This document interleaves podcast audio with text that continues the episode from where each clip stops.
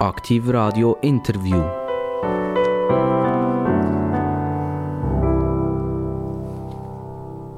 Und immer, wenn es Bing macht bei Aktiv Radio, dann wissen die geneigten Zuhörer, jetzt wird es spannend. Die interessantesten Leute von der Schweiz am Mikrofon bei Aktiv Radio. Heute darf ich begrüßen einen Vertreter von der NZZ. Es ist nicht der erste. Wir haben die Inlandredaktion mal dürfen begrüßen. Wir haben das Bundeshaus mal dürfen begrüßen. Und heute begrüßen wir den Sonntag begrüßen. Und zwar die NZZ am Sonntag. Und Vertreter von dieser NZZ am Sonntag ist der Chefredakteur, der Beat Balzli. Herzlich willkommen. Ja, vielen Dank für die Einladung. Ich freue mich, hier zu sein. Beat Balzli, Sie sind ganz lang in Deutschland gewesen. Also Sie haben den Journalismus eigentlich in die Wiege gelegt bekommen in Deutschland. Und Ihr Name Balzli. Wie, wie ist das so gewesen? Also wenn Sie irgendeinen wirklich einen top seriösen Artikel geschrieben haben und, und unter dem ist gestanden Balzli. Mm. Hat das irgendeinen Einfluss gehabt? Nein, ehrlich gesagt ist es fantastisch, mit dem Namen in Deutschland zu recherchieren. Ich war ja lange Jahre beim Spiegel gewesen. Und äh, also viele, teilweise von Schweizer Kollegen, die haben sich dann den Schweizer Akzent abgewöhnt. Die haben sich den abgewöhnt äh, fürs Schaffen, weil es irgendwie peinlich war. Und das habe ich ganz bewusst nicht gemacht. Also es ist kein besserer Icebreaker beim Recherchieren, als wenn Sie mit einem Schweizer Akzent reinkommen in Deutschland. Alle lieben sie, alle finden sie interessant, alle unterschätzen sie. Und äh, dann können Sie fragen, was Sie wollen, und es wird Ihnen alles erzählt. Also alle unterschätzen Sie? Das massiv. ist spannend. Das ist massiv. Warum wird man mit einem Schweizer Akzent im Hochdeutschen in, wo Balzli heißt, unterschätzt? Also die Unterschätzung kommt nicht unbedingt von meinem Namen, obwohl mein Name natürlich auch noch wunderschön helvetisch klingt, aber äh, das ist so eine grundsätzliche Haltung der Deutschen der Schweiz gegenüber, oder? Also einerseits eine Unterschätzung, ja, sind halt klein und süß und so, und andererseits eine große Bewunderung, das muss man schon sagen. Eine größere Bewunderung in, in, in Deutschland, weil halt viele sagen, okay, bei denen funktioniert es und bei uns nicht. Warum? Ist das heute noch so, Beat Balzli? Ja, definitiv. Ja, also wir, wir Schweizer gelten immer noch etwas in Deutschland? Ja, absolut, absolut. Ich meine, fast mehr denn je heutzutage, weil ich meine, äh, größte, die größte Metapher in Deutschland fürs Versagen ist ja die Deutsche Bahn und da könnte die Differenz zu der Schweiz nicht größer sein und darum ist immer noch eine stille Bewunderung in Deutschland da, ganz klar, für das kleine Land. Warum funktioniert das da alles? Äh, warum sind die Prozesse besser? Äh, warum sind die reicher dort Etc. Da kommt zwar immer so die Entschuldigung, die ist auch zum Teil richtig. Ein kleines Land ist einfacher zu managen als ein großes Land wie Deutschland. Aber nichtsdestotrotz, es gibt einen großen Unterschied im Mindset. Und äh, ja, da wird, schon, wird schon noch still bewundert. Aber Deutschland besteht ja auch aus vielen kleinen Ländern, nämlich Bundesländern. Und dann könnte man ja wenigstens die anständig regieren. ja, das ist richtig. Aber man hat natürlich, äh, es gibt den Föderalismus, das ist schon richtig, aber die Zentralregierung hat natürlich mehr Einfluss äh, als in der Schweiz. Und äh, vieles ist auch eine Mentalitätsfrage, vieles ist eine Distanzfrage. Es gibt verschiedene Fragen. Ähm, wichtig ist auch, das darf man nie ganz vergessen, äh, die Schweizer sind viel wirtschaftsnäher, äh, immer noch, es nimmt ab. Aber es ist immer noch so, die, Ökonomie, äh, die Ökonomisierung der Gesellschaft ist viel größer in der Schweiz als in Deutschland. In Deutschland haben sie viel größere Abwehrhaltung gegen alles, was Markt heißt, was Unternehmer sind. Das ist sowieso immer ganz äh, ein heikles Thema. Äh, und das ist in der Schweiz deutlich weniger. Und da sind die Systeme schon sehr unterschiedlich. Oder? Viele, also viele Deutsche, die die Schweiz nicht kennen, die kennen es aus dem, aus, aus dem Skiurlaub. Die finden dann, oh, die sind so nett, ich will dort wohnen. Und dann habe ich immer gesagt, also niemand, dass du da willst und dass du das Geld ausgibst. Ja, also Sie, Sie, haben den Föderalismus angesprochen. Wenn ich einen Gemeindepräsidenten am Mikrofon darf begrüßen, dann kommt meistens der folgende Satz: 80 Prozent von meinem Budget ist gebunden. Das geht zum Kanton. Mhm. Wenn ich einen Kantonsvertreter darf begrüßen am Mikrofon, dann sagt er mir, 80 Prozent von meinen Möglichkeiten sind gebunden, die gehen zum Bund.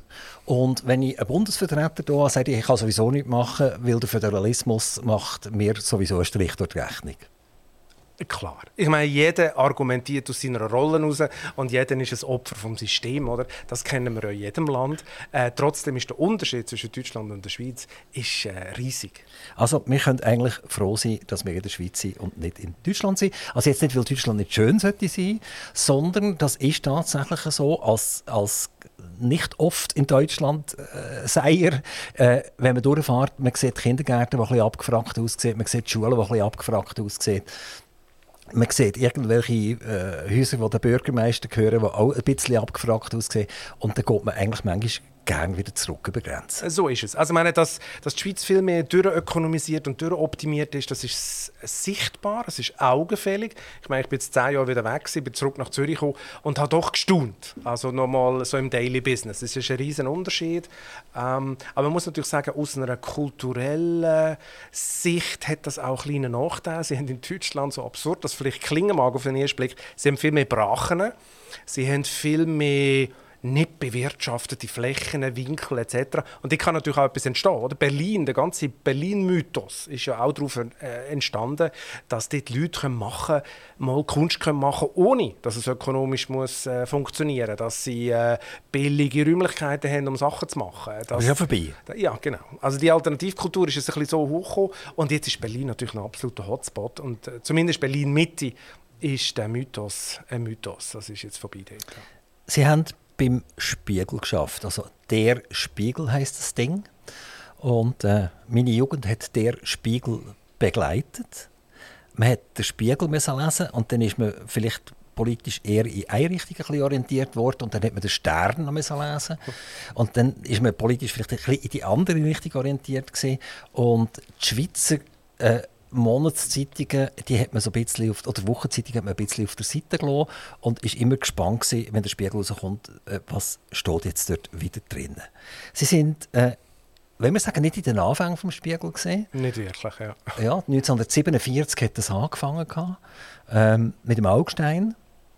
Augstein unter anderem 100, 106 oder 103 Tage im Gefängnis als Herausgeber und Chefredakteur damals etwas äh, sehr Spezielles. Aber sie sind zehn Jahre lang beim Spiegel gesehen. Und der Spiegel ist, wenn wir sagen, alle, die, die 30, 40 und älter sind, ist das einfach immer noch ein ganz wichtiger Baustein in der Information. Wer jünger ist, allenfalls vielleicht nicht mehr so wahnsinnig. Was ist in diesen zehn Jahren passiert, wo sie dort sind? Was da passiert ist. Gut, das ist natürlich für mich, das kann ich ganz klar sagen, oder, als, äh, als Journalist, dass es immer mein Traum war, für den Spiegel zu arbeiten. Und durch glückliche Fügungen und Umstände hat es dann auch geklappt im Jahr 2000. Und was habe ich den Spiegel habe ich natürlich damals wahrgenommen als ein Medium, das die Ressourcen hat, aber auch das Mindset hat, extrem auf Qualität setzen. Oder? Äh, sie lernen dann dort noch einmal richtig schreiben, äh, recherchieren, sie haben mehr Zeit dafür. Es wird viel mehr investiert in die Geschichte. Und äh, das war beeindruckend. Gewesen. Man hat mit unheimlich guten Leuten zusammen geschafft, wo, äh, wo man viel davon lernen konnte. Und der Spiegel hat damals natürlich ein unheimliches Renommee gehabt, muss man sagen. Das Renommee ist auch davon gekommen, natürlich, das ist vielleicht wichtig, vielleicht wäre das gerade Ihre nächste Frage gewesen, aber das ist natürlich auch davon gekommen, dass es so fast ein bisschen eine Faktencheck-Inquisition gegeben hat. Also, man, wer hat sich schon so eine grosse Dokumentation geleistet, wie der Spiegel, wo dem Fakt immer gegengecheckt hat. Das habe ich dann auch lernen kennen und so und äh, ich habe hab das sehr geschätzt. Äh, also man ist richtig durch die Mangel gedreht worden am Freitagnachmittag, äh, woher denn das Zitat kam und sie haben doch gar keinen Beleg dafür, äh, um woher ich das habe und dieses habe etc. Also das ist so Ihre ersten Artikel erinnern. Ja. Sind die mit dem Rotstift durchtränkt worden? Oder hat man die sogar in den Kübel geschossen und hat gesagt, sehr geehrter Herr Balzli, da gehen Sie bitte noch mal ran? Ja, genau. Also die Formulierung hat es sicher nicht gegeben. Äh, die Firmenkultur äh, beim Spiegel im Jahr 2000, 2001 muss man sich sehr hart vorstellen. Oder? Damals hat es noch geheißen, es sei die journalistische Fremdenlegion. Und das war auch ungefähr der Umgangston. Gewesen. Also das Bitte ist weg. Nein, es hat kein Bitte gegeben oder irgendetwas. So einen Scheiß habe ich noch nie gelesen. Oder? Das war so ungefähr das Level. Gewesen. Und äh, dann haben sie es noch einmal geschrieben. Und sie haben es noch einmal geschrieben und sie haben es noch geschrieben. Bis es passt bis sie auch, Sie müssen sehen, damals hat der Spiegel einen klaren Sound gehabt, der typische Spiegelsound. Es hat jeden Artikel gleich tönt. Und für das haben sie natürlich auch das entsprechende Brainwash bekommen, oder? dass der Spiegel Artikel, auch Ihren Artikel. Aber ist das für Sie als Journalist überhaupt noch machbar gewesen? Sind Sie sich doch nicht in Ihrem journalistischen Gewissen ein bisschen beeinträchtigt vorgekommen? Nein, überhaupt nicht. Überhaupt nicht. Nein, Sie lernen einfach schreiben, Sie lernen eine Magazingeschichte aufzubauen. Ähm, sie schreiben ganz anders, sie, sie lernen, wie sie einen Spannungsbogen aufbauen. Und, äh, und der Duktus wird man heute so nicht mehr schreiben. Der Duktus ist dann auch so ein bisschen in, in Verruf geraten äh, in den letzten Jahren. Aber damals war das eine extrem gute Schule. Gewesen äh, muss man sagen. Und äh, als Journalist hat man nur können gewinnen damals. Was war denn Ihre primäre Aufgabe beim Spiegel? Ja, ich bin relativ früh in die Bereich Finanzen, Investigation hinein. Also zuerst so grauer Kapitalmarkt und dann immer mehr Richtung Banken, Finanzmarkt. Und das ist natürlich für mich ein, ja, ein glücklicher Zufall gewesen. Das hat mich immer interessiert. Ich habe in der Schweiz viele Banken gemacht und durch die Finanzkrise bin ich natürlich dann zur richtigen Zeit am richtigen Ort. Es ist der eine, der mitschuldig ist, dass wir heute kein Bankgeheimnis mehr haben. Äh, das, es gibt Leute, die das behaupten, ja, es gibt Leute, die das behaupten, aber ich glaube, äh, äh, hauptschuldig sind vor allem die Schweizer selber, weil sie das Geschäftsmodell einfach zu lang äh, durchgezogen haben und auch die Zeichen der Zeit nicht erkannt haben. Ich erinnere nur an das Buch vom, vom Hans Bär, von der Bank Bär. Äh, er hat das alles vorweggenommen in dem, in dem Buch. Wir haben vorher gesagt, Kurzspitz, der, der Augstein war 103 Tage im Gefängnis. Gewesen. Das war eine Spiegelaffäre. Ist das gewesen. So ist Und dort ist es glaube ich, darum gegangen, um, ob eine NATO parat ist, äh, einzugreifen. Und wenn wir jetzt zurückdenken, an die, an, an die kürzeste Zeit zurückdenken, dann sieht das fast wieder genau gleich. Wir reden heute wieder darüber. Äh, ist NATO an und für sich immer noch die Hilfsbereitschaft der Amerikaner da oder ist sie nicht mehr da? Sie mhm. sagen die Amerikaner, wir in Europa jetzt selber schauen, wir kommen nur noch im schlimmsten Fall. Und dort ist ja behauptet worden, NATO ist gar nicht parat. Wenn Russland würde kommen, also man hat nicht das Problem Amerika angeschaut, sondern das Problem Russland. Und das hat ja ganz einen berühmten Kopf gekostet zuletzt, der Strauß. So ist es. Hat müssen zurücktreten. So ist es. Der Augstein ist ins Gefängnis und nachher ist der Strauß zurück. Und die Geschichte hat, glaube ich, geheißen, bedingt abwehrbereit. Äh, das war die berühmte Geschichte. Und wenn man sich heute anschaut, oder, im, im, im Lichte von der äh, Aktualität, wo wir jetzt drin sind, äh, hat man gewisse Parallelen natürlich, weil äh, ich glaube, Westeuropa ist heute wieder bedingt abwehrbereit und die Russen sind noch nicht gekommen, aber sagen wir mal, sie haben sich schon bewegt. Und darum äh, jetzt doch erstaunliche Parallelen zu dem Ganzen. Was ja noch spannend ist, also ich habe den Spiegel eigentlich immer als links angeschaut. Schon als ich jung war, habe ich gefunden, aha, okay, das muss ich wissen, was die schreiben, weil dann kann ich gegenheben. Aber 1974 hat der Willy Brandt mal gesagt, der Spiegel ist ein Scheißblatt. Und da habe ich gedacht, wie ist das möglich, oder? Ein Sozialdemokrat oder ein Sozialist äh, von der Pike auf geht gegen den Spiegel los. Ja, was für Wer ein Lob, was für ein Lob, oder? Ist doch ein Traum, äh, wenn der Herr Brandt das sagt. Dass der Spiegel links ist, das hat man immer gerne wieder kolportiert, weil natürlich Aufstand gegen die Mächtigen oder Kritik an den Mächtigen generell immer mit links assoziiert worden ist. Ich muss sagen, ich habe den Spiegel nicht wahnsinnig links empfunden. Ähm, wir haben eigentlich, um da irgendwie ein, ein simples Bild zu brauchen, auf alles geschossen, was sich bewegt hat. Und äh, ob das jetzt CDU oder SPD ist, ist zumindest in unserem Bereich, also im Bereich ähm, Wirtschaft etc., ist das ehrlich gesagt kein Thema gewesen. Also etwas, was ich jetzt erst erfahren habe, als ich ein bisschen gelesen habe, ich wusste, dass sie kommen hierher. Äh, 1970 ist das Manager-Magazin gegründet worden und das hat in die Spiegelgruppe hineingehört. Ist das jetzt irgendwie eine Faust aufs Auge oder das funktioniert einfach? Das funktioniert sehr gut. Also Zusammenarbeit hat es keine gegeben, zumindest zu meiner Zeit. Ich weiß nicht, wie sie es heute machen, aber sie sind immer noch sehr trend und sie haben natürlich eine andere, äh, sie haben schon eine andere Sicht auf die Dinge. Was beide aber vereint, ist natürlich schon die harte Recherche. Als Managemagazin muss man ganz klar sagen, teilweise sehr tolle, äh, sehr tolle Artikel, wo sie auch hart reingehen, wo sie hart recherchieren und sie sind in der Regel gut informiert. Das muss ich den Kollegen lassen. 2000 sind sie dazugestoßen zum Spiegel und 2002 ist der Augstein gestorben. Also zwei Jahre nachdem sie dort waren. Was ist dort passiert, wo man erfahren hat, dass der Augstein tot ist? Ja, Sie müssen sich natürlich vorstellen, also ich habe den Augstein noch einmal gesehen, er ist noch einmal ins Haus gekommen und das war ein riesen Aufruhr, gewesen, weil der Augstein ist im Haus, das ist natürlich dann schon ein Ereignis gewesen, weil in der Regel ist er nicht mehr gekommen.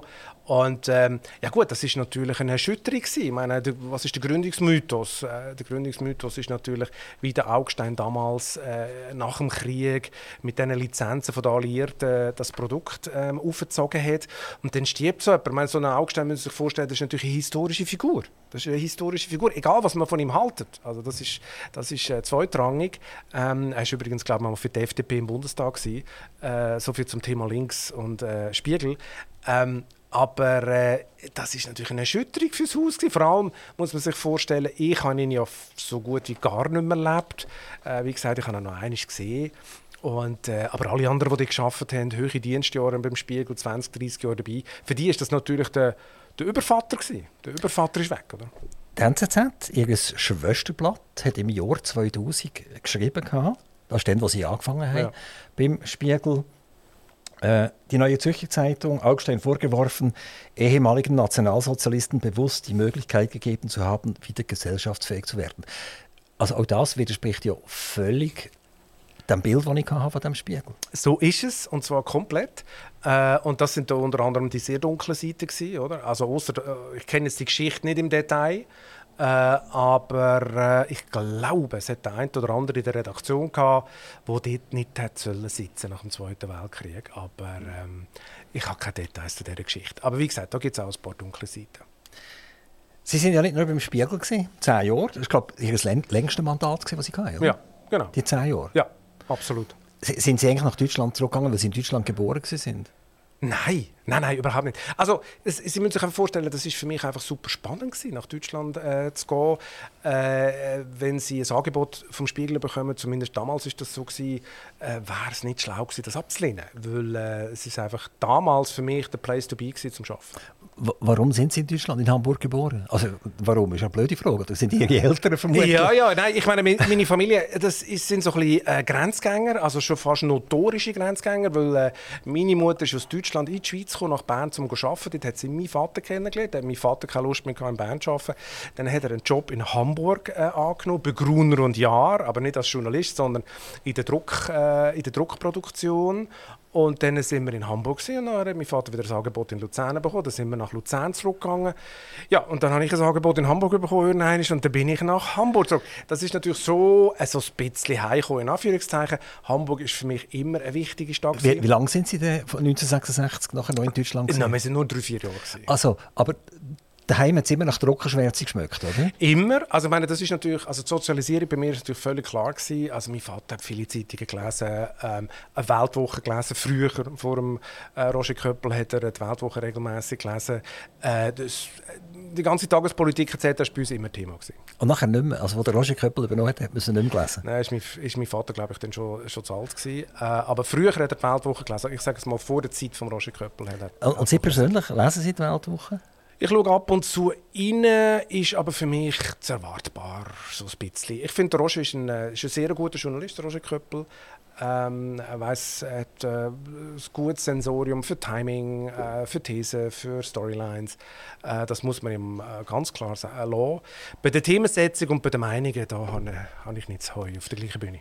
Sie sind nachher in Deutschland eigentlich geblieben, oder? Unter anderem Welt am Sonntag. Genau auch Deutschland, oder? Und dann die Wirtschaftswoche, ja. auch Deutschland. Also eigentlich äh, bis 2023, oder? Nicht ganz. Ich bin ja dann vom Spiegel, und das war auch der Grund, warum ich vom Spiegel weg bin. Äh, ich habe ein Angebot bekommen als Chefredakteur von der Handelszeitung in Zürich. Von meinem, das war ja mein erster Job in meiner Karriere, die Handelszeitung nach dem Studium.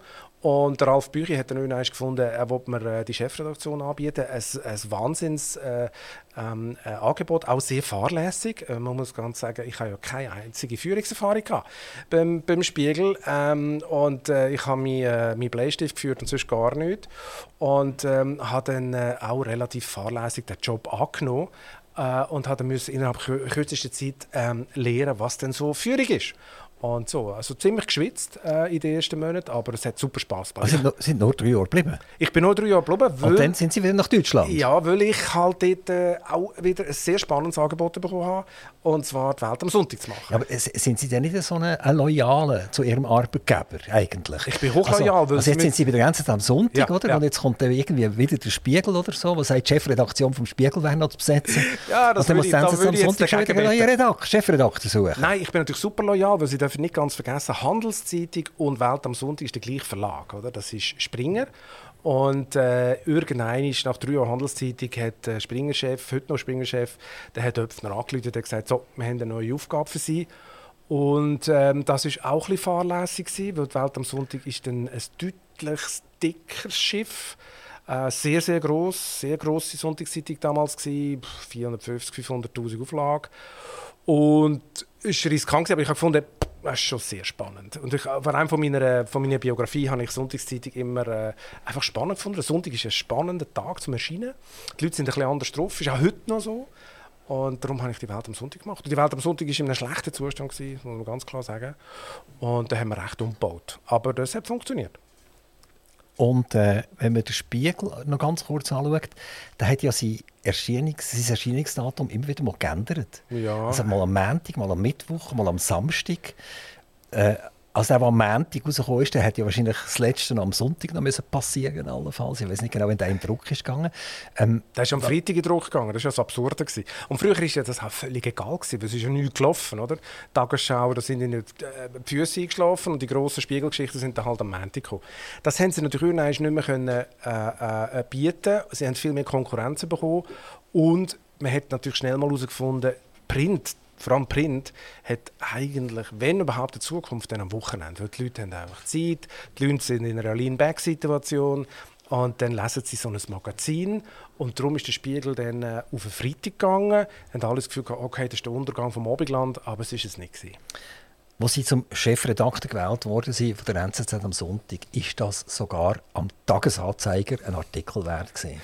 Und der Tagesanzeiger hat gesagt, ups, jetzt kommt da einer und äh, jetzt müssen sich die dort warm anlegen. Sie selber haben mal gesagt, jawohl, bei uns der, im, im, Journalistenbüro ist auch das Fenster offen, es wird auch mal ein kälter, als es bis jetzt war. Es ist nicht mehr so wahnsinnig warm. Ja gut, also das ist das auch tatsächlich passiert? Nein, das würde ich nicht so sagen. Also, meine, das sind ja immer ein bisschen steile Sprüche und das ist alles ein bisschen äh, überzeichnet. Fakt ist einfach, ähm, ja klar, also wenn Sie so einen Chefredaktionsposten übernehmen, dann übernehmen Sie das oft nicht unbedingt in der besten Situation vom Produkt, oder? Und äh, dann gibt es halt gewisse Maßnahmen, wo sie, wo sie relativ zeitnah umsetzen müssen. Und wenn sie Sachen relativ schnell, relativ deutlich ändern, dann gibt es immer Widerstand. Das ist klar. Es hat immer jemand, findet die Idee nicht so gut und dann müssen sie natürlich diskutieren, das ist klar. Also der Tagesanzeiger ist gleicher Meinung wie Sie. Äh, er steht für einen Neuanfang nach der verknorzten Ära seines Vorgängers. Das kann ich nicht beurteilen, weil ich die Ära nicht kennt habe. Ich, ich kenne auch meinen Vorgänger nicht, also weder persönlich noch, noch, noch sonst. Äh, aber klar, man hat viel gehört. Es ist sicher irgendwie schwierig gewesen. und da ist es natürlich schon darum gegangen, wieder ähm, ja vielleicht eine, eine klare Vision zu haben, wo einer will man mit dem Produkt, was will man machen. Äh, und äh, das ist offensichtlich wichtig in dieser Situation. Die, die NZ am Sonntag die ist ja politisch anders geflogen. Also wenn man sagt, im Flugplatz, die einen fliegen nach Norden und die anderen fliegen in den Süden ab, oder? Und dann treffen sie sich eigentlich gar nicht mehr. Höchstens im Unguten treffen sie sich noch zu einem riesen Knall. Äh, das wird von ihnen ja vermutlich jetzt korrigiert. Ich weiß gar nicht, ob man das korrigieren muss. Ich finde, das ist ein, ein Klischee ein bisschen. Also mit Nord-Süd, das äh, würde ich jetzt sagen, ist eine ganze Also- steile... Der Journalist würde Also ich, sagen, ich, kann- ganze ich kann Ihnen einfach These. sagen, dass natürlich in meinem Umkreis wird die NZZ am Sonntag wird gelesen und die NZZ auch. Und dort sind die Leute oft so weit gewesen, dass sie gesagt haben, äh, am Montag bis Samstag oder so kann die NZZ noch kommen, aber am Sonntag, das käme gerade nicht übel. Oder? Okay, ja, ja, ich kenne ich kenn die Stimme, aber äh, ich würde den Unterschied äh, nicht in Ansätzen so, äh, so groß sehen. Aber ähm, wir sind natürlich, wir bewegen uns in einer gewissen Bandbreite. Und das muss auch sein, weil wir natürlich auch ähm, digital zusammenwachsen. Wir sind auch digital auf der gleichen Plattform und sie können nicht einen komplett anderen Kurs fahren. Wieso heißen die NZZ am Sonntag? Wieso heißen sie einfach NZZ? Oder? Und sie kommt einfach am Sonntag noch raus? Ja, weil wir natürlich ein ganz anderes Programm machen. Ich meine, wenn sie, wenn sie die Texte sich anschauen, wenn sie die, die Storylines sich anschauen, wenn sie sehen, was wir für eine Themensetzung machen, wie wir Covers machen, dann sind wir schon ein bisschen bunter, ein bisschen vielleicht aggressiver, ein bisschen freestyliger unterwegs als NZZ. Und das ist auch ganz bewusst so. Haben Sie gewusst, äh, dass man Ihnen folgende Ressort wird wegnehmen wo Sie unterschrieben haben als NZZ am Sonntag Chefredakteur? Nämlich die Wirtschaft, die Wissenschaft, Technologie und Mobilität. Also eigentlich alles, was spannend ist, hat man ihnen weggenommen? Also mir hat man überhaupt gar nichts weggenommen. Es sind auch nur zwei Ressorts. Die ersten vier, die sie aufgezählt haben, das ist ein Ressort, das ist das Wissenressort. Und das andere ist äh, äh, das Wirtschaftsressort. Selbstverständlich habe ich das gewusst. Äh, alles andere war ja Grundlagenirrtum beim, äh, beim Jobantritt. Sie müssen eins sehen, ich bin, als ich die Welt am Sonntag geführt habe, habe ich, äh, haben wir natürlich bei Welt schon in einer total, und mit total meine ich 100% integrierte Redaktion geschafft. 100% integrierte Redaktion bedeutet, sie haben noch Produktverantwortliche und der Rest ist integriert. Das heißt, sie, sie tun nur auf Gemeinschaftsressort zugreifen. Also das ist ja das berühmte Newsroom-Technologie, oder? Das ist das, genau. Das heißt also, der, der, Journalist hat gar keine Verantwortung mehr für das Produkt, sondern nur noch für einen Artikel und für die Philosophie an und für sich. Und dann kann das jetzt sein, dass es dort gebraucht wird und diesem, vielleicht ist noch ein Radio, das gemacht wird damit, vielleicht wird noch ein Fernsehen gemacht damit. Ja, aber es ist nicht, also, es das ist nicht ist so ja eigentlich, aber ja, es ist weiss, schon mega langweilig, oder? Nein, nein, nein, es ist natürlich nicht so. Es ist dann so, wenn sie keine eigene Truppe mehr haben bei den einzelnen Produkten. Dann würde ich ihnen recht geben. Aber so ist es natürlich überhaupt nicht. Im Gegenteil. Die NZZ am Sonntag hat immer noch eine grosse eigene Redaktion und wir bestimmen natürlich natürlich Themensetzung, wir bestimmen das Agenda-Setting in, in, Zusammenarbeit mit den integrierten Ressourcen und machen automatisch ein anderes Programm. Die am Sonntag ist auch viel mehr ein Magazin. Oder? Sie, das sehen Sie teilweise an der Optik, jetzt schon, auch an der Geschichte. Wir entwickeln die NZZ am Sonntag massiv richtig Magazin, richtig Wochenmagazin. Oder? Wer, wer ist jetzt der Chef der Wirtschaft? Ich meine, es ist weggegangen, es ist nicht mehr unter der Ägide von der NZZ am Sonntag. Dann haben wir den Herrn Guier, der Chefredakteur genau. ist von genau. der NZZ. Genau. Und gleichzeitig ist er auch Ihr Chef, wenn ich das richtig ja, verstehe. Ja, so Teil, ja. So Teil, okay. Also können Sie vielleicht noch etwas noch, noch dazu sagen?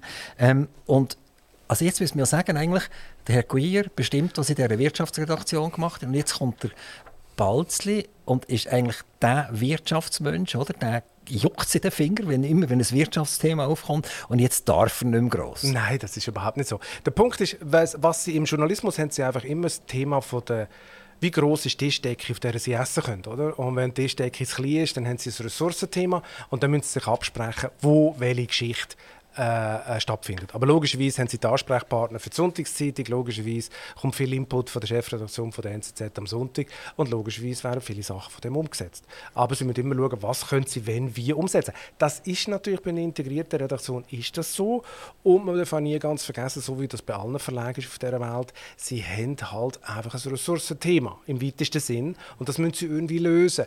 Und wenn sie das Ressourcenthema lösen in einem Verlag, müssen sie immer gewisse Kompromisse gehen. Aber haben Sie einen direkten Approach auf die Wirtschaftsredaktion? Ja, sicher. Also, also ich könnte dem anrufen und sagen, lass mal, Kollege, ich habe etwas gehört, kannst du mal näher das anschauen? Ja, sicher, klar. Wir, wir, haben ja, du, wir haben ja permanenten Austausch. Wir haben ja permanenten Austausch. Die Frage ist dann einfach, haben wir die Ressourcen, um das zu machen? Äh, haben wir genug Leute die Woche? Können wir das so machen? Ist es so eine Riesenlage, dass äh, die Wirtschaftsressource etwas für die NZZ muss machen muss? Sagen wir, der äh, Mikro verkauft, Hotelplan und weiss was nicht alles, oder? Da warten wir natürlich logischerweise nicht bis am Sonntag, sondern dann müssen sie auch schon etwas auf nzz.ch ja, das ist klar. Und dann müssen Sie sich überlegen, was haben wir für eine drei am Sonntag? Also, das ist ganz klar. Das war noch schön, gewesen, dort, ich glaube, es war auch die NZZ, oder sogar bei Ihnen, weiß gar nicht, wo geschrieben Hotelplan ohne Plan, oder? Genau, oder Hotelplanlos haben wir es genannt im Print, ja genau. genau. Ähm, Sie werden auch in dem Tagesanzeigerartikel werden Sie bezeichnet als Spürnase. Spürnase für relevante und unbequeme Recherchen. Und gleichzeitig sagt man nachher, die Journalisten sind, werden nicht so warm äh, mit dem Herrn Balzli, aber er ist technisch und recherchemässig so cool und so gut, dass wir ihm eigentlich einiges durchlösen. Das ist doch super, oder? Also das ist okay, oder? Ja, das ist doch okay. Ich bin ja nicht, ich bin ja, der Punkt ist, ich bin ja nicht Freunde von meinen Redakteuren. Oder? Es geht darum, dass ich sie respektiere und dass sie mich respektieren und dass wir das bestmögliche Produkt zusammen machen. wie die sich selber eigentlich äh, positionieren. Also man hat gesagt, die NZZ am Sonntag, die ist vielleicht jetzt aus, aus, meiner persönlichen Sicht, aus einer wirtschaftsliberalen Sicht, ein bisschen abhanden gekommen, oder? Und äh, die hat Buchstaben ein bisschen falsch zusammengesetzt, es sind ein bisschen komische Sachen abgesetzt worden. Wie tun sie sich selber persönlich positionieren? Wirtschaftsliberal zum Beispiel. Ich weiß nicht, ob, ob Sie so, so, direkt das dürfen sagen. Das darf und, ich absolut sagen. Weil das ist ja auch von, meiner, von meinem CV also relativ einfach ersichtlich. Oder? Also wenn Sie äh, die letzten sechs, sieben Jahre Wirtschaftswoche-Editorials von mir gelesen haben, dann werden Sie relativ schnell erkennen, in welche Richtung das, das geht. Und wird sich auch dann am Sonntag entsprechend ändern? Am Sonntag wird sich gar nicht oder muss sich auch gar nicht so extrem äh, ändern. Wir sind eh schon, die meisten Leute in der Redaktion sind eh schon sehr äh, wirtschaftsliberal unterwegs und äh, es wird da keine große äh, Umänderung geben. Ich weiß, seit ich, seit ich die, die Stelle angenommen habe, tun alle so ein bisschen wehrweisen, oh, jetzt kommt dann das große Eingreifen und dann wird die Zeitung ganz anders. Nein, überhaupt nicht. Der Punkt ist, ich habe natürlich schätzungsweise, oder ich weiß es nicht, aber ich gehe davon aus, eine andere politische Einstellung als vielleicht mein Vorgänger, oder? was ich nicht weiß. Oder? Und logischerweise fließt so Sachen immer in die Berichterstattung ein. Aber äh, es ist natürlich nicht so, du schreibst jetzt einen Kommentar und dann muss die und die These haben. Oder? Also mit uns, Sie sollten später mal ein Politiker werden. Weil, Bloß nicht. Weil, ich will durchdrehen. Der, der, Spruch, der Spruch, das war alles vor meiner Zeit und ich kenne das nicht und ich weiß das nicht, den nehmen wir nur ganz halb ab. Nicht ganz, oder? Nicht ganz. Nicht ganz Aber halb müssen wir den schon abnehmen. Weil ich kenne ja meine Vorgänger nicht einmal. Effektiv? Nein. Ja, ich, ich habe mal etwas gelesen von dem Bashir. Ja, also ich weiß, ich kenne seinen Namen und that's it. Also meine, ich habe ihn nie kennengelernt und mir ist viel erzählt worden, aber das ist, äh, das ist eigentlich für mich völlig irrelevant. Was ist der Trend, den wir so ein bisschen erwarten von der Einzelnen am Sonntag? Also wir, wir sind in, so in, in, in, in Grosswetterlagen und eine Grosswetterlage ist Europa. Hm also die Position zu Europa und das spüre ich an mir selber. Also wenn ich am Morgen aufwache, dann denke ich über Europa ein bisschen so und sage, ja, das wäre vielleicht schon noch vernünftig und so. Und dann höre ich wieder irgendetwas und am Nachmittag um vier Uhr sage ich, ja, Gott sei Dank, oder? Also das ist so, ich, ich, ich kann mir selber noch, noch gar keine äh, Richtung definieren, oder? Und dann höre ich wieder, dass äh, irgendwelche Professoren sagen, wenn es zu einer Abstimmung kommt, dann tun wir äh, das so machen, dass nicht die Mehrheit der Kantone muss ja sagen, sondern dass nur Bürger müssen ja sagen. Das hat eine Expertin gesagt. Ja, aber das ist breit, ist das abgedruckt worden überall und dann sage ich, spinnst du eigentlich, oder? Das kommt gar nicht in Frage, oder? Also äh, wir, wir haben ein System und das ist die Fassung garantiert. Und wegen du, Professor, Herr oder Frau oder so, schon gar nicht, oder? Also, das ist verrückt. Also, wir machen unser Volk schon jetzt verrückt mit so Sachen. Und dann sagen sie sowieso nachher Nein zu allem, oder? Das glaube ich nicht. Es ist ja ein reiner Informationsauftrag, den Sie als Medium haben. Und logischerweise standen wir äh, unter Europarechtler umstritten. Und wir haben Frau Epine äh, im Interview gehabt, die dann gesagt hat, äh, es braucht das Stände mehr nicht. Und eine Woche später haben wir äh, jetzt eine riesige Geschichte gehabt, warum das vielleicht ein anders ist und warum das gewisse Kantone anders sehen. Ähm, also das ist ein reiner Informationsauftrag von uns. Es kommt noch etwas dazu, wenn wir das Stromabkommen jetzt anschauen. Dann wird bei diesem Stromabkommen wird darüber diskutiert, dass man ja die Monopolsituation in der Schweiz muss gebrochen werden muss. Sonst sagt die EU einfach nicht Ja zum Stromabkommen. Aber wir Schlaumeier Schweizer, also nein, wir, ich, ich tue mich überhaupt nicht dazu nehmen, sagen wiederum, der Privat lassen wir gleich noch im Monopol inne. Hm. Und wir müssen es so schön umformulieren, dass die Europäer nicht merken, dass das Monopol eigentlich faktisch immer noch da ist. Und äh, das ist einfach verrückt, oder? Also, das ist dann wieder am Nachmittag um 4 Uhr, wo ich wieder sage, hey, geht es eigentlich noch, oder? Also, entweder also machen wir... Sie dann wieder in die EU am Nachmittag um 4 Uhr? Nein, ah, nicht. nicht mehr, oder? Ah, nicht mehr. Am Morgen okay. schon. Am Morgen schon. Okay. Aber am Nachmittag um 4 Uhr nicht mehr. Okay. Will ich nachher sagen, jetzt will man mehr nicht liberalisieren. Also ich muss jetzt meine Energie weiterhin beim Monopolist holen. Und das ist ja etwas vom Guten daran vermutlich an der Europäischen Union, dass äh, die Liberalisierung eigentlich vorhanden ist. Und, so das, ist und ich persönlich will das auch. Ich will gerne meinen Strom können holen, wie man sie will. Und wenn, wenn man so schlaumeier ist und das wieder, wieder rausdüsseln will, dann gehöre ich nachher auch zu den Neinsagern. Ja, aber ich meine, also, weil Sie ja da eine klare Meinung haben von der NZZ am Sonntag. Äh, also, wir werden jetzt nie für einen EU-Beitritt trommeln. Äh, das wäre, glaube ich, äh, äh, relativ absurd und fern. Würde ich auch nie äh, äh, empfehlen. Aber man muss natürlich ein pragmatisches Verhältnis bekommen, erstens. Und zweitens ein berechenbares. Das ist immer wichtig, oder? dass sie ein berechenbares Verhältnis haben zu so einem grossen Block und Binnenmarkt, wie das in der EU ist. Und darum sind wir mal gespannt, wie die, wie die EU-Vereinbarung am Schluss rauskommt. Aber wenn es wenn es gut verhandelt ist und ein gutes Paket ist, dann ist Berechenbarkeit ein höherer Wert in so einem, in so einem äh, Politikum. Wie, wie nah sind Sie als Journalist an diesen Diskussionen? Also es gibt ja ein paar Meinungsmacher in der Schweiz und äh, ich hatte die Frage auch eurem Bundeshausredakteur oder Chefredakteur gestellt und habe dort keine klare Antwort bekommen. Wie nah sind ihr als Blattmacher und Zeitungsmacher an diesen Entscheidungsträgern dran und die spüren schon ein bisschen, wie es jemand rauskommen könnte. Also ich muss sagen, am nächsten ist natürlich unsere Redaktion dran. Oder? Das sind unsere Bundeshausredakteure, das sind unsere Ressortleiter. Das ist nicht in erster Linie der Chefredakteur. Oder? Alles andere wäre eine komische Arbeitsteilung. Also logischerweise sind die Ressorts dran, logischerweise haben die einen permanenten Austausch mit den Entscheidungsträgern. Alles andere äh, wäre falsch, würden sie auch ihren Job nicht machen. Und äh, ein Chefredakteur hat logischerweise hier und da Kontakt. Das ist klar, führt ein oder andere Hintergrundgespräch, damit er sich ein Bild von der Lage machen kann. Das ist klar. Aber wie sehen Sie es persönlich? Also, äh, können Sie persönlich heute äh, ein Telefon in die Finger nehmen und irgendeinem Entscheidungsträger anrufen und dann nimmt das Telefon auch ab? Das kann ich noch nicht. Nein, ich bin auch erst seit, drei, seit wenigen Monaten in der Schweiz. Und äh, darum, also mein Netzwerk ist in Deutschland, oder? Und durch das, äh, das baut sich zuerst auf und so. Aber klar, die ersten, die ersten äh, Entscheidungsträger, denen kann ich natürlich anrufen, ja klar. Aber das, das wächst, oder? Sie kommen frisch in einen Job rein und dann tun sie ihr Netzwerk neu aufbauen. Und wenn sie frisch aus dem Ausland in einen Job reinkommen, dann sowieso. Haben Sie die Handynummer von all diesen wichtigen Leuten bekommen, die Sie am ersten Arbeitstag? Nein, am ersten Arbeitstag überhaupt nicht. Das müssen sie sich erarbeiten, natürlich. Sie müssen die Leute treffen, sie können mit diesen Leuten essen und dann bekommen sie vielleicht das Handy.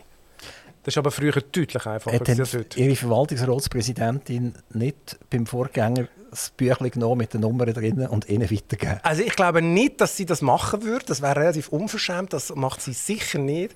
Und äh, der Vorgänger würde das als garantiert nicht ausrücken. Deutschland, die absolute Locke über viele Jahrzehnte, also dass das Wirtschaftswunder nach dem Aufbau vom, oder während dem Aufbau vom Krieg und heute mit minus 0,3% Bruttoinlandprodukt 2023 und allenfalls wird es noch schlimmer im 2024. Spanien, wo man sagt Siesta und nichts machen und in die Sonne schauen, wird plötzlich zu einem wichtigen Geschäftspartner, wo ein relativ stabiles und gesundes Wachstum herleitet. Was passiert da in Europa? Ja gut, zuerst müssen Sie mal fragen, was in Deutschland passiert, oder? Ich meine, das ist, äh, das, ist das Entscheidende. Ähm, vielleicht eine überraschende äh, äh, Anmerkung zu Anfang. Deutschland ist natürlich längst nicht so schlecht, wie es aussieht, oder? Äh, ähm, also das ist wie wenn ein, wenn ein Mann wenn ein Fremdkopf wünscht dir, dann sagt seiner Frau auch, du lässt es nicht so, wie du meinst, oder? Nein, der Punkt ist, der Punkt ist sie haben einfach in Deutschland ein unheimliches Rückgrat äh, in der Wirtschaft. Sie haben Unternehmungen, es hat niemand so eine hohe Weltmarktführerdichte wie Deutschland. Äh, sie haben unglaublich einen starken Mittelstand und Mittelstand ist ja nicht so KMU 20 Angestellte. Oder? Der Mittelstand in Deutschland geht bis 2-3 Milliarden äh, Firmen, die richtig groß sind und äh, wo auch im, im Markt richtig gut unterwegs sind. Deutschland hat einfach über Jahre jetzt sich ein Missmanagement im politischen Bereich äh, geleistet, was sich irgendeinisch einfach niederschlägt, oder? Was sich irgendeinisch einfach so zeigt, wie es sich jetzt zeigt. Also nur politisch oder auch wirtschaftlich? Nein, in der Wirtschaftspolitik. Also, wenn man sieht, Standort, die Standortproblematik von Deutschland, die ist seit Jahren ja ein riesiges Thema. Oder? Sie zahlen die mit Abstand höchsten Firmensteuern in Deutschland. Frankreich ist abgegangen, Spanien ist abgegangen, alle sind abgegangen. Nur die Deutschen sind immer noch weit oben. Sie haben ein mega Bürokratieproblem. Sie haben ganz viele Themen, die Investoren massiv abschrecken. Und das größte Problem, das hat sich jetzt natürlich manifestiert in den letzten letzten äh, zwei, drei Jahren unter Ampel. Das grösste Problem ist die komplette Unberechenbarkeit. Das ist schon früher in Deutschland immer ein Thema gewesen, weil natürlich die Opposition immer gesagt hat, ja, wenn wir in vier Jahren drankommen, machen wir alles neu. Ja, wenn Sie einem Investor, der zehn Jahre plant mit einer Investition oder einer Fabrik, wenn Sie dem sagen, ja du, in vier Jahren machen wir übrigens alles anders, dann schaut er seine Rechnung an und sagt sich, okay, super, äh, wie sieht denn das für mich aus? Also wird er tendenziell nicht investieren, oder? Und wenn er investiert, macht er es, weil er mega Subventionen bekommt. Also das Thema, das wir derzeit haben in Deutschland... Also eine, eine mega Krankheit, oder? Und nicht einmal, genau. nicht einmal das Medikament ist gut mit den Subventionen. Nein, weil das Problem ist natürlich, das fördert ja noch eine Fehlallokation. Sie haben dann nicht mehr unbedingt den Markt, der sagt, du musst dort investieren, sondern es ist ein politischer äh, Entscheidungsweg und das macht das Ganze natürlich noch viel schwieriger. Und, und das ist in Deutschland ja wirklich krass. Sie haben ein, ein Beispiel, das vor ein paar Wochen passiert ist. Äh, Siemens Energy, die produzieren die wunderschönen Mühlen, Windmühlen, die Strom produzieren. Und die sind mehr oder weniger über Nacht äh, an, an Bund gelangt, der deutsche Bund gelangt, und haben gesagt, wir brauchen 15 Milliarden. Wir hätten die gern. Und zwar gern morgen, sonst machen wir nämlich den Laden dicht. Und äh, es ist nicht einmal gegangen, obwohl die, die Firma vermutlich schon seit Jahr und Tag subventioniert ist für jede Mühle, die sie produzieren oder jedes Windrädchen, das sie produzieren. Und siehe da, es ist glaube ich keine 10 Tage oder 14 Tage gegangen. Haben sie Bürgschaften bekommen? Und dann haben sie, äh, die Hälfte ist, ist von den Banken mit Bürgschaften übergeben worden und die andere Hälfte ist tatsächlich glaube ich, vom Bund gekommen. So ist es. Also, ich meine, sorry, oder? das ist ja einfach, einfach eine absolute Katastrophe. Und jetzt, äh, Aber den Hintergrund muss man natürlich sehen. Sie müssen, Sie müssen natürlich immer anschauen, was für einen Kontext das Ganze passiert. Oder? Sie haben in den USA den Inflation Reduction Act, wo, wo unfassbar Unsummen von Milliarden jetzt reingepumpt werden, wo viele Deutsche, auch Schweizer Unternehmer übergehen und versuchen, die Subventionen überzukommen und in äh, den USA ähm, zu produzieren. Und das sind die Deutschen jetzt sowieso Subventionsweltmeister, sind sie jetzt noch mehr unter Druck. Das wissen natürlich auch die Unternehmer. Und dann gehen sie natürlich äh, zu der Bundesregierung und sagen, du, ich muss den Standort verlagern, wenn ich das Geld nicht bekomme. Aber die Amerikaner werden früher oder später eben unter dem auch leiden. Oder? Also wenn sie das jetzt durchziehen und Milliarden und Milliarden reinpumpen, oder? dann haben sie einfach so und so viele Zombie-Firmen, die sie äh, subventionieren. Und sobald die Subvention abgestellt wird, macht die Firma blub. Oder? Das ist, äh, ist gute. Gute, äh, hochwahrscheinlich, dass das so passiert. Und sie haben als zweites riesiges Problem, es ist natürlich eine mega Verschuldung für die USA. Oder? Die USA ist auf der Rekordverschuldung äh, in der Geschichte von dem Staat und das hat unter anderem natürlich auch mit dem äh, Programm zu tun. Also wir haben ja äh, eine Schweizer Firma, die heißt Meyer Burger, die ist mal in Thun auf die Welt gekommen, hat äh, Sage gebaut äh, um, um, um, Prozessoren herzustellen etc., also Siliziumsage gemacht und zuerst haben sie Aktionären abzockt, oder? Ist einfach mal alle Jahre ist eine, Kapitalerhöhung gemacht worden um 200 Millionen oder so. Und nachher, als das nicht mehr so gelaufen ist und nicht mehr so gut gegangen ist, ist man auf Deutschland und hat gesagt, wir hätten gerne Subventionen. Und dann haben die Amerikaner gesagt, wir geben euch noch ein mehr Subventionen. Und sie sagen, ah, das ist cool, dann gehen wir nach Amerika und die Deutschen erpressen, oder? Und sagen, wenn die euch jetzt keine, äh, nicht Subventionen geben, dann tun wir das Werk in Deutschland zu. Also das ist einfach, sorry, oder?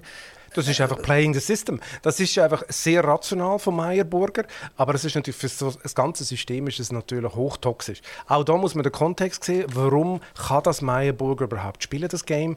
Das geht natürlich darum, dass ich weiß, 95 Prozent von der Solarzellenindustrie sitzt in China. China ist der große Systemgegner von den USA und dann will man natürlich alles retten, was man da hat und das hat Meyerburger relativ schnell erkannt und äh, weiß natürlich, dass sie jetzt den Subventionspoker mitspielen spielen. Zur Zeit, wo sie noch nicht Chefredakteur waren, hat die NZZ am Sonntag meines Erachtens alles Spiele getrieben. Das war der, Felix E. Müller. Er ist losgegangen gegen Enrique Schneider. Enrique Schneider war Vizedirektor beim Schweizerischen Gewerbeverband.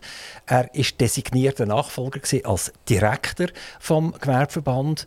Und der, Felix E. Müller hat etwa zwei Jahre lang daran geschafft, dass er ihn ködern und äh, entsorgen Und das ist ihm gelungen. Zuerst ist es nur gegen den Gewerbeverband gegangen und dann später äh, gegen Enrique Schneider. Jetzt, Sie werden mir als Antwort geben, keine Ahnung, äh, weiß nicht, bin nicht dabei gesehen. Exakt. Das, ist äh, irgendjemand anderes gesehen, ich kenne das nicht einmal, das nehme ich so entgegen. Meine Frage ist eine andere. Wenn das wieder auftaucht, so etwas, dass ein Redakteur irgendwie eine Picke hat auf etwas und er im Wochenrhythmus oder vielleicht in all drei Wochen wieder mal einen rauslässt und versucht, die Story am Laufen und am Laufen und am Laufen zu halten. Ist das unlauter? Oder ist das etwas, wo, wo, wo eine Zeitung halt muss machen und sagen, okay, ist, der, der, Typ ist unbrauchbar, den müssen wir jetzt einfach killen, wir werden jetzt den zu schreiben. Hm. Das ist eine sehr interessante äh, Frage, weil natürlich in Redaktionen es immer wieder ein Thema ist, was ist ein Skandal und was ist, ein, was ist eine Kampagne. Oder? Das, ist, das ist immer die große Frage Also gibt es klare Anhaltspunkte, dass der oder der, der in einer wichtigen Position ist oder in einer Firma, wo wichtige Geschäfte betreibt und man hat irgendwelche Beweise, äh, dass das nicht so ist, wie es sein sollte, und sie dann eine Geschichte, dann äh, ist das absolut der Auftrag von der Presse.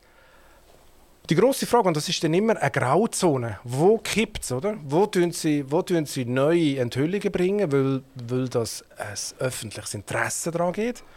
Und wo gibt es bei dem einen oder anderen Journalist vielleicht einfach ein wie soll ich sagen, vielleicht auch noch ein persönliches Interesse, oder? dort noch weiterzugehen und eine Kampagne zu fahren. Und das würden Sie stoppen? Ja, das müssen Sie stoppen. Also der Punkt ist, Sie müssen, Sie müssen immer sagen, Sie, es, gibt, es gibt manchmal so, wie in jeder Branche auf dieser Welt, gibt es dann Leute, die sich verrennen, oder? Äh, Leute, die dann, die dann sagen, äh, ja, ich mache jetzt hier noch eine Geschichte und noch eine Geschichte. Und dann muss man einfach sagen, los, also jetzt, es lenkt. Es lenkt jetzt. Wir müssen jetzt nicht noch jede drei und jede Kleinigkeit auch noch. Wir haben jetzt einiges geschossen, die Geschichte war richtig gewesen, und der Rest ist nicht in unserer Hand. Und das ist sicher immer ein Thema. Das ist sicher. Und wenn das Journalisten bestreiten, würde ich sagen, ähm, das ist vielleicht aus, aus, Selbstschutz, aber man muss immer aufpassen, dass man keine Kampagnen fährt oder dass man nicht Sachen 17 Mal hintereinander aufs Tapet bringt. Außer es gibt ein öffentliches Interesse dafür. Also, was wir ja sehen, ist, dass sehr oft der Zeitgeist abgebildet wird, auch wieder von den Journalisten. Sei jetzt das Fernsehen oder Radio oder, oder Zeitungen oder Zeitschriften. Und das wiederum führt dazu, dass sogar die Judikative zum Teil unter Druck kommt. Also wir, wir, haben ja eine wunderbare, schöne Gewaltentrennung mit dieser Legislative, Exekutive und Judikative. Also das sind Gerichte. Aber es sind alles Menschen. Äh, Scheint ja, genau. genau. Aber man, ich habe so das Gefühl, es gibt immer mehr politische Urteile. Und das wäre ja erschreckend, wenn das so wäre. Ich werde jetzt den Fall Pierre Vinzenz ganz kurz äh, aufrollen. Also er, Chef der Raiffeisenbank, hat sich beteiligt an Firmen, hat das nicht mitteilt und hat mitgeholfen, die zu verkaufen an die Raiffeisenbank und hat dort selber vermutlich ein bisschen Geld geholt oder Geld geholt, wie auch immer. Ähm, letztendlich ist es zu einer Nachlage gekommen. Der Pierre Vinzenz war auch länger im Gefängnis. Äh, das muss man sehen. Also der Augstein war damals auch im Gefängnis. Gewesen. Und, und wie man herausgefunden hat, zu Unrecht vermutlich. Äh, jetzt der Pierre Vinzenz hat das auch müssen erleiden. Also der ist von seinem Thron mehr oder weniger direkt ins Gefängnis hineingeschoben worden. Und jetzt zeigt ein Obergericht, äh, liebes unterstelltes Gericht, also bei, bei, uns ist das ein, ein erstinstanzliches Gericht, ja dort selbstverständlich auch, er sagt ihnen, die, die 360-seitige Anklageschrift ist mehr ein Geschichtsbuch und ein Märchenbuch als Fakten. Ihr müsst jetzt zuerst mal das auf 10 Seiten zusammenkürzen und eigentlich sagen, was ihr eigentlich am Herr Vinzenz überhaupt vorwerfen. Damit er überhaupt die Chance hat, sich zu verteidigen. Er kann sich ja nicht gegen ein Märchenbuch verteidigen, wo vielleicht zwischendurch mal irgendetwas drin steht, faktisch. Und jetzt dunkelt mir das wahnsinnig. Das ist absolut wahnsinnig. Also, das ist äh, irgendwie tolle Staatsanwälte dahinter gesehen, die das geschrieben haben, oder? Und nachher ein Gericht ist dahinter gesehen und das Gericht hat das Urteil müssen fällen und das nachher schriftlich niederlegen und ein übergeordnetes Gericht muss sagen, sind ihr eigentlich besoffen gesehen, als ihr das gemacht habt? Ja, aber das ist doch super, das System funktioniert. Ja, das sage ich nicht dagegen. Aber ich sage, der, der, der, die erste instanzliche Gericht hat vermutlich politisch geurteilt. Der war dermaßen unter Druck, gewesen, wenn er den Pierre Vinzenz freigesprochen hat. Dann hätte er müssen zügeln irgendjemand anders her, in einen anderen Kanton oder so. Aber das ist pure Spekulation. Ja, ja, sicher. Sie machen das zwischendurch. Okay. Oder, oder ich mache das noch gerne, oder? Ja, ja ich merke es gerade. Ich, ja. ich, ich, ich, tue gerne auch weiterdenken. Aber es ist ja Fakt, oder? Sonst würde ja das Ding nicht zurückgewiesen werden jetzt vom, vom, vom Obergericht, oder? Das würde die andere Instanz sicher anders sehen. Aber das ist ja, so funktioniert das System, oder? Und ich meine, solange so Sachen noch passieren, kann man ja sagen, äh, man kann ja Vertrauen ins System haben. Der Punkt ist, ich kenne den Fall Vinzenz wirklich nur von ganz weit weg. Also ich habe da wirklich nichts wirklich wahnsinnig Essentielles. Äh, sind Sie, sind in Deutschland so die ganze Geschichte abgelaufen? Ja, ja, genau. Das ist noch interessant. Also wir meinen immer, wir sind der Nabel von der Welt, oder? Und jetzt ist der Herr Balzli in Deutschland und kommt von all dem, was uns explosiv beschäftigen, kommt er nicht einmal etwas So gut oder? wie nichts. Ja, also weil der Punkt ist natürlich, in Deutschland ist natürlich ein Raiffeisen-Chef aus der Schweiz ist kein Thema, oder? Äh, das wird vielleicht einmal pro Jahr also unter der Rubrik «Lustig, lustig». Äh, ein Raiffeisen-Chef in der Schweiz hat angeblich irgendjemanden betrogen. Aber das, das tut jetzt Deutschland nicht bewegen. Und dementsprechend bin ich auch nicht nüchtern dran. gewesen. Ich habe den, den Piero Vinzenz noch von früher kennt und, äh, ähm, äh, und so. Und äh, er hat natürlich, er ist ein spezieller Banker gewesen, das muss man ganz klar sagen, oder? Also anders als, als Banker von der Grossbanken. Er ist viel näher, er ist viel bodenständiger gewesen, etc. Aber er hat natürlich auch Sachen gemacht, seine Frau in der Firma, etc. Da, sage ich, ist, das schlau? Ich würde sagen, nein, don't do it. Aber, aber das sind also, ist jetzt nicht an mir, das zu urteilen. Äh, ich bin auch nicht in dieser Akte drin. Ich, ich weiß nicht, was er gemacht hat, was er nicht gemacht hat. Aber dass, dass, äh, dass die, die äh, Instanz das zurückgewiesen hat, das ist klar, das ist eine Überraschung, das ist ein Knaller. Aber es ist für mich eigentlich eine Bestätigung, dass das System geht. Ist, was, als Sie Chefredakteur Sie CS schon Geschichte gewesen, oder ist das gerade passiert? CS ist schon Geschichte, aber das ist natürlich ongoing jetzt, oder? Also es hat natürlich, das hat ja ganz eine andere Amplituden, oder? Ein CS-Pleite. Ein CS habe ich auch schon früher immer wieder begleitet als Journalist. Und ich muss sagen, äh, um da eine zynische Bemerkung zu machen, ich finde es fast schade, dass CS verschwindet, weil für mich als Journalist hat es keine Firma gegeben, die mehr Skandal äh, geliefert hat. Das muss man wirklich sagen. Und äh, dass CS untergegangen ist, ist für mich überhaupt gar keine Überraschung. Äh, das Mindset in der CS ist immer, ist immer anders gewesen. Man ist immer äh, ein Tick äh, risikoreicher unterwegs gewesen. Man hat auch immer mehr das 5 Kilo Grad Silo und äh, die Unternehmenskultur in der CS ist ganz klar die hauptverantwortlich für das Ende dieser Bank. Aber das haben Sie mitbekommen in Deutschland. Ja, CS ist natürlich, Sie müssen sehen, CS ist natürlich eine systemrelevante Bank. Das ist etwas ganz anderes als ein Raiffeisen, oder? Äh, ein Credit Suisse-Skandal, der wird dann auch in Deutschland äh, natürlich wahrgenommen, weil man dann auch selber bedroht ist, oder? Also meine, man hat dann auch ein bisschen Angst um seine deutsche Bank, man hat auch sehr Angst um seine Commerzbank und die Deutsche Bank ist immer wieder, auch schon früher, als Interessent natürlich gehandelt worden für CS. Ja, und die Deutsche Bank ist selber auch schon mal so weit, dass man gemeint hat, sie verschwindet dann etwa. So ist es. Also die, Fast Deu- jede Bank, ja. die Deutschen haben das auch durchexerziert. Ja. Ähm, was noch interessant war bei diesem Fall CS, wenn wir jetzt auf den Journalismus zurückkommen, dass eigentlich die Informationen nicht aus der Schweiz gekommen sind, sondern es war die Financial Times, gewesen, wo das Ganze immer äh, zwölf Stunden vorher aufgearbeitet hat. Und dann sind die Schweizer und haben die Financial Times gelesen und sind dann äh, an die Kompi und haben die Tasten gehauen. Ähm, ist das so? Also Financial Times hat einfach gute Informationen und die anderen sind abhängig von dem. Ja, und das ist natürlich bitter, aber äh, Financial Times ist natürlich in London gut vernetzt und Financial Times hat natürlich zu ganz vielen wie soll ich mal sagen, zu ganz vielen Markt, Market Players, die im Rating sind, wo äh, Derivativexperten sind, äh, CDS-Experten, also die ganze Risikoprämie und all die Geschichten, sind die natürlich viel näher dran als ein, ein Platz Zürich. Und das haben die FT-Journalisten, die natürlich notabene auch sehr gute Leute sind, äh, haben die viel mehr Anknüpfungspunkte und Informationsquellen. Der Financial. Times ihre Basislektüre? Na, Basislektüre würde ich es nicht nennen, aber Financial Times bringt sicher einen hochwertigen äh, Journalismus und gilt sicher als eine von den Top 5 in der Welt, definitiv. Hat eine NZZ-Redaktion einen direkten Kontakt zu einer Financial Times? Nein. Also, das kann ich jetzt so nicht sagen. Ich weiß nicht, ob, ob irgendwelche Leute direkte Kontakt äh, unterhalten mit Financial Times Journalisten. Vielleicht kennt man sich, vielleicht trifft man sich mal. Aber das, man schafft nicht zusammen. Und, also man tut nicht austauschen. Man sagt nicht, wir haben noch eine coole Story aus der Schweiz und die Financial Times sagt, wir haben jetzt eine coole Story. Nein, nein, nein, nein, nein, nein. Das passiert nicht. Nein, das passiert nicht. Was denken Sie, was neben Europa die Schweiz jetzt dann wird so ein bisschen bewegen? Mehrheitlich, also jetzt im, im, im Grossen. Von was wird NZZ am Sonntag vermutlich immer wieder dürfen oder müssen schreiben? Das ist relativ einfach und auch relativ traurig, muss man sagen. Man hat es ja gesehen äh, an den letzten Schlagzeilen, die wir gemacht haben, und da wären dann noch viel mehr gekommen. Das ist natürlich der ganze Angriffskrieg von Russland gegen die Ukraine, oder? Das können Sie nicht als isoliertes Event betrachten im Osten. Das hat massiven Impact auf die westeuropäischen Staaten und auch auf die Schweiz. Schauen Sie die ganze Diskussion über die Rüstungsausgaben an, äh, über den Zustand von der Schweizer Armee. Äh, und da reden wir natürlich von etwas Existenziellem. Oder? Da gibt es auch verschiedene Meinungen. Da sagen natürlich die einen Leute, äh, alles Kriegstreiber, der Putin sei ein Missverstandener, der will gar nicht weitergehen. Und andere sagen, ja, bereite dich lieber auf einen Krieg vor, dann kannst du dich den Frieden sichern. Oder? Also das ist einfach, ich glaube, es ist, äh, es ist wirklich das existenzielle Thema. Sie haben ja gesehen, wenn Sie mit Historikern reden oder Geopolitikern äh, jetzt in diesen, in Tagen, da kommt natürlich immer auch wieder die, so die das Muster, die unausgesprochene Regel, 80 bis 100 Jahre halten der Weltordnung und dann gibt es eine Ablösung. Und äh, wir sind jetzt irgendwie äh, in dieser Spanne, was äh, die Zweite Weltkriegsordnung äh, anbetrifft. Sie sehen, was sich für eine Achse bildet, Peking, äh, Teheran, Moskau, Pyongyang, all die Geschichten. Also da, da passiert etwas, das ist völlig klar.